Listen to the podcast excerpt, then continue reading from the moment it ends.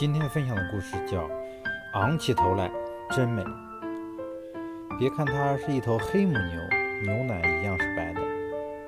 真是个总爱低着头的小女孩。她一直觉得自己长得不够漂亮。有一天，她到饰物店去买了一只绿色的蝴蝶结，店主不断赞美她戴上蝴蝶结挺漂亮。